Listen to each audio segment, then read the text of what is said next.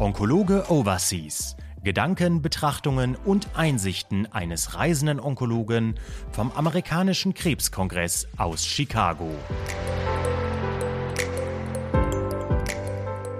Liebe Zuhörerinnen und Zuhörer, liebe Daheimgebliebene, ich darf Sie ganz herzlich vom Kongress mit den vier Buchstaben wieder hier begrüßen und ich freue mich wieder ganz herzlich ein Revival. Wir haben uns schon in Berlin ähm, auf dem DKK sehr anregend unterhalten und heute auch von äh, aus Chicago. Ich darf ganz herzlich begrüßen Anke Reinacher-Schick aus Bochum. Liebe Anke, wie war es denn bei dir jetzt bisher? Ja, lieber Harald, ich freue mich sehr, auch hier zu sein. Tatsächlich in Chicago besseres Wetter als in Berlin. Also hier schön sonnig, ein bisschen windig. Und ich freue mich total, wieder hier zu sein. Im letzten Jahr habe ich äh, mich ja noch zurückgehalten aus, äh, naja, aus den entsprechenden und bekannten Gründen auch der Nachhaltigkeit. Aber ähm, dieses Jahr musste ich auf jeden Fall hier hinkommen. Und es ist wirklich toll. Also wir haben sehr viele Daten schon gesehen und äh, ja, es macht Spaß. Heute auch der wichtigste Tag, eigentlich die Plenary Session standen an. Also die vier wichtigsten Abstract wurden heute ähm, vorgestellt. Als Late äh, Breaking Abstract Nummer eins waren niedrig maligne Gehirntumore, die eine spezifische IDH-Mutation hatten, die dann auch mit einem spezifischen Medikament behandelt werden konnten. Und ähm, das zieht sich so ein bisschen wie ein roter Faden durch alle Tumorentitäten hindurch. Wir müssen mehr testen, nicht nur beim Lungenkarzinom, sondern beim Kolonkarzinom, beim Gallengangskarzinom. Äh, wie siehst du da die Entwicklung? Kriegen wir das eigentlich in den klinischen Alltag übertragen? Naja, die Daten sind wirklich überzeugend. Also das muss man sagen. Wir haben zum Beispiel heute Morgen in der Colon-Session wiederum gesehen, dass beispielsweise beim Mikrosatelliten stabilen Kolonkarzinom, das ist ja ein sogenannter kalter Tumor, da können wir ja eigentlich mit der Immuntherapie wenig reißen. Da haben wir aber in der sogenannten Atezo-Tribe-Studie ja gesehen, es gibt tatsächlich Signale. Die Daten hatten wir ja schon in der Vergangenheit gesehen, aber wenn man eine spezielle Untergruppe sich anschaut, in dem Falle diejenigen, die so einen Immunscore haben, so einen erhöhten Immunscore, dann scheint das zu wirken. Und das ist beim Kolon so und das ist bei den Gallengangstumoren tatsächlich ja auch so. Auch da müssen wir testen, Lunge, ähm, was das Problem ist natürlich, wie kriegen wir es umgesetzt in den Alltag? Also beispielsweise sind ja auch die Liquid Biopsies eine ganz äh, wichtige neue ähm, ja, Ressource, also richtige Quelle für, für Marker. Ähm, also ich sag mal, zum Beispiel haben wir ja die äh, von der FIA 4 Studie, hatten wir jetzt heute auch in der Colon Session die Daten von Sebastian Stinzing, auch aus der AIO, du kennst die AIO natürlich sehr gut äh, gesehen und, und Sebastian sagt natürlich auch wie andere, wir brauchen im Grunde genommen diese Liquid Biopsy. Jetzt fragt man sich, wenn ich jetzt zu Hause bin, in meiner Praxis oder in meiner Klinik, ja, was mache ich denn da? Wie ordere ich das? Ähm, wie kriege ich das Ganze überhaupt an den Patienten? Und da ist tatsächlich der, ähm, ja, das ist, ist richtig, was du sagst. Also wie kriegen wir es im Alltag umgesetzt? Und das ist momentan noch nicht so einfach. Denn es ist ja auch für unsere Patienten immens wichtig. Wir haben äh, mehrere Studien gesehen, die aufgrund ähm, solcher gesteuerter Therapieansätze, dass man auch deeskalieren kann, dass wir die Chemotherapie ähm, deeskalieren können, dass wir sie nicht benötigen bei manchen Patienten. Aber wenn wir es nicht wissen, schütten wir es wie eine Gießkanne über alle Patienten hinweg. Ja, ein wichtiger Punkt. Ich glaube, bei diesem amerikanischen Krebskongress mit den vier Buchstaben, den wir, die wir nicht nennen dürfen, genau, ähm, da war ja auch das Thema Patientenorientierung sehr wichtig. Also Patientenzentrierung auch. Und das, was du ansprichst, stimmt.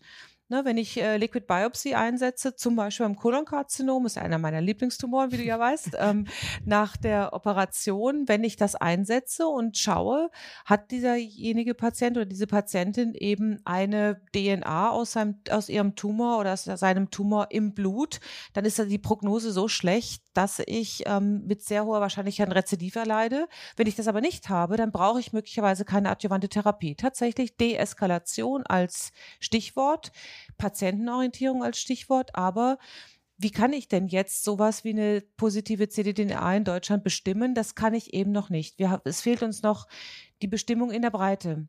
Es ist noch unklar, wer das finanziert. Es ist unklar, welche Qualitätskriterien wir haben. Und ich glaube, da müssen wir unbedingt ran.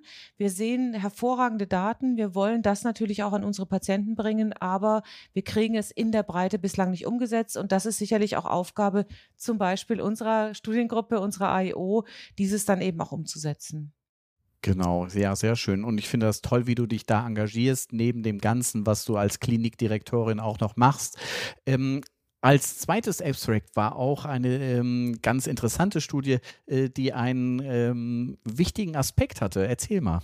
Ja, also wir sind natürlich froh, mit unserem Lieblingstumor, dem kolorektalen Karzinom, im Abstract Number 2 gelandet zu sein, also LBA2. Das war dann äh, von Deb Schrock aus ähm, Sloan Kettering vorgestellt. Es geht da ums Rektumkarzinom, eine Studie, die, ach, ich glaube, 2011 oder so gestartet hat. Und hier geht es darum, kann ich auf eine Radiotherapie, also die Strahlentherapie verzichten und habe und nur Chemotherapie geben, neoadjuvant und habe keinen Nachteil als Patient.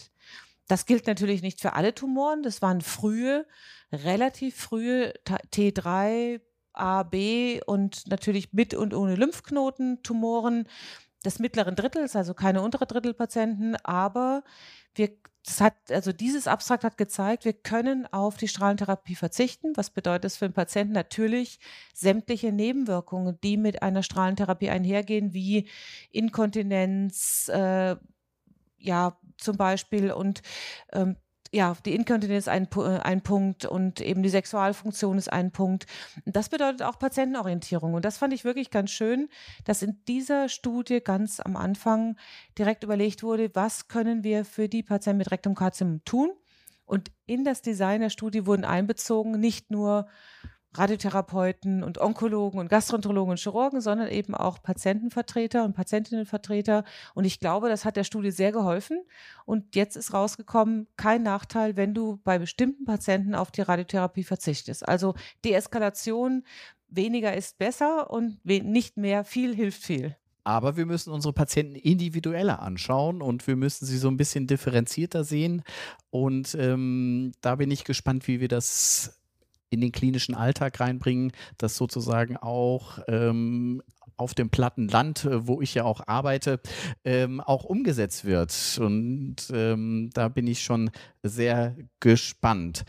Ähm, was fandest du noch interessant?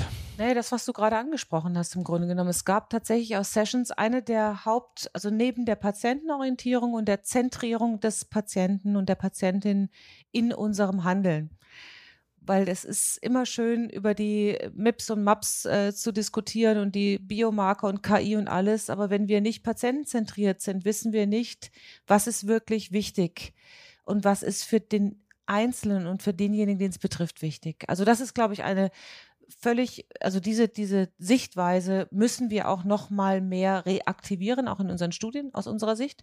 In der IO haben wir ja den Patientenbeirat und Patientenbeirat jetzt gegründet, um das zu sehen. Aber wir brauchen auch das, was du sagst. Ähm, wie kriegen wir unsere, ich sag mal, Spitzenmedizin, die wir jetzt hier auf dem amerikanischen Krebskongress hören, wie kriegen wir die an alle Patientengruppen heran und wie kriegen wir die, ja, die Barrieren, die es auch gibt. Und das ist ja einmal die regionale Barriere. Ich weiß, du kommst aus Ostwestfalen, ne, aus einem platten Land, ähm, aber also, ne, die Versorgung ist ja perfekt da. Aber wie kriegen wir auch Patientinnen und Patienten, die eben andere ähm, ja, Barrieren haben, Herkunft, sozioökonomischer Status, ähm, Gender vielleicht weniger, aber tatsächlich Herkunft, äh, Ethnie, Migrationserfahrung. Wie kriegen wir an diese Patienten dann auch die sogenannte Spitzenmedizin? Das ist, glaube ich, was, was wir in Deutschland unbedingt umsetzen müssen und was, äh, was wir bislang überhaupt nicht in dem Maße ähm, ja, beachtet haben. Und äh, da ist der, dieses, ähm, da gibt es beispielsweise auch eine Session jetzt auf dem, auf dem Kongress, ähm, Genomic and Genetic Testing for Everybody. Also hm. wer kriegen das wirklich alle Patienten und wie kriege ich es an alle Patienten ran? Und ich glaube, diese, dieses Merkmal, dieses Diversitätsthema und dieses Versorgungsbarriere-Thema, ich glaube, dem müssen wir uns unbedingt widmen. Auf und das ist Fälle. auch, äh, ja, das ist was, was wir gerne machen und was wir, dem, dem wir uns auch stellen. Aber ähm, es ist ja auch interessant, dass ähm, die amerikanische Krebsgesellschaft sich nicht nur um die Patienten kümmert, sondern auch uh, so ein bisschen um uns Ärzte und auch sieht, dass es gar nicht für uns Ärzte so leicht ist, die Patientenversorgung aufrechtzuerhalten, äh, ein Team zu führen und alle Leute auch äh, weiterhin an der Onkologie zu begeistern. Ja, also das ist was, was wir, glaube ich, schon, ich meine, beim Krebskongress so ein bisschen angesprochen hatten. Auch da gibt es Sessions zu. Ähm, also die Resilienz von Onkologen scheint ja höher zu sein als von, ich sag mal, dem Bankmitarbeiter und vielleicht dem, weiß ich nicht, Lehrer, weiß ich jetzt nicht, ne, kann sein.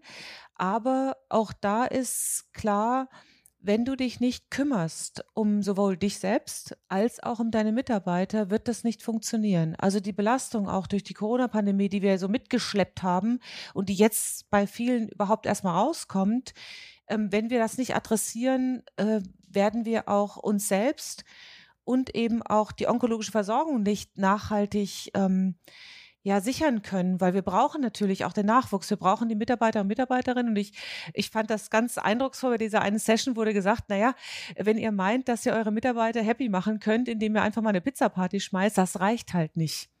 Und da muss man sich, glaube ich, als, ich sag mal, Generation, was bin ich denn, Golf oder, oder X, glaube ich, ich weiß gar nicht, was ich für eine Generation. Ich bin nicht mehr Babyboomer, also das sind die Älteren, da bin ich sicherlich nicht dabei.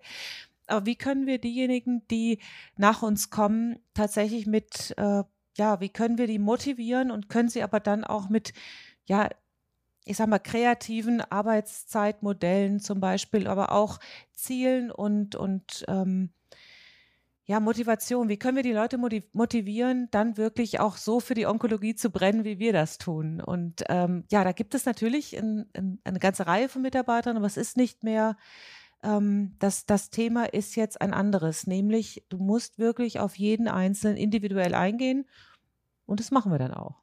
Also ich fand es wieder schön, äh, sich mit dir zu unterhalten, dass wir uns hier in Chicago international getroffen haben.